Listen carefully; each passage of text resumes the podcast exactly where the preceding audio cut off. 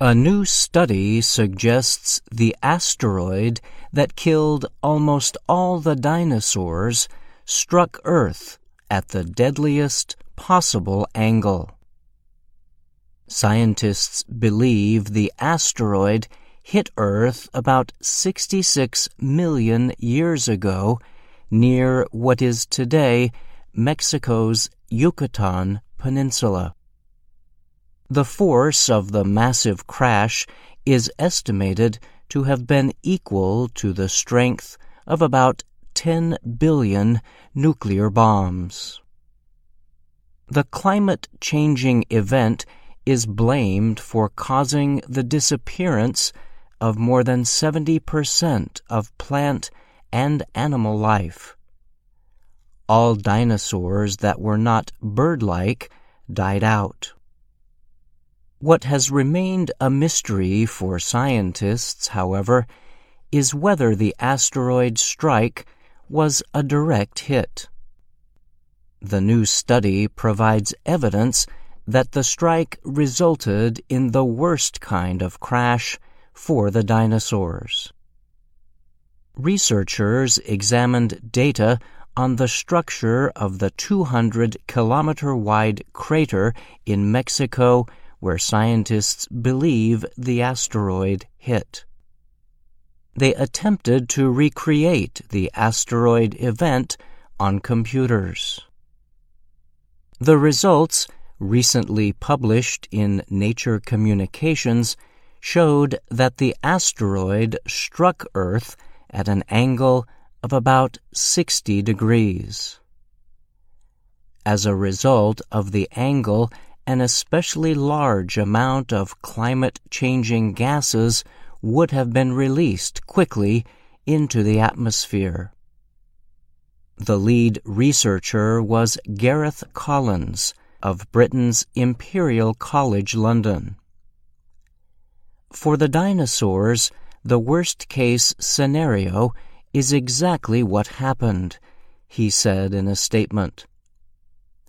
He added that the release of gases into the atmosphere started a series of events that led to the permanent disappearance of the dinosaurs. The release was likely worsened by the fact that it struck at one of the deadliest possible angles, Collins said. If the asteroid had hit head on or at lower angles, less material would have been released into the atmosphere, he added. Scientists believe the massive release of gases and chemicals into the atmosphere led to a period of extreme cold, also known as a nuclear winter. This was caused by large amounts of sulfur particles that stayed in the air, blocking heat from the sun. The asteroid strike is also believed to have caused widespread wildfires, earthquakes, and ocean waves, or tsunamis. The researchers said their models are the first to reproduce the whole event, from the first hit to the moment when the final crater was formed. The findings seem to disprove a long standing theory that the asteroid moved toward Earth from the southeast.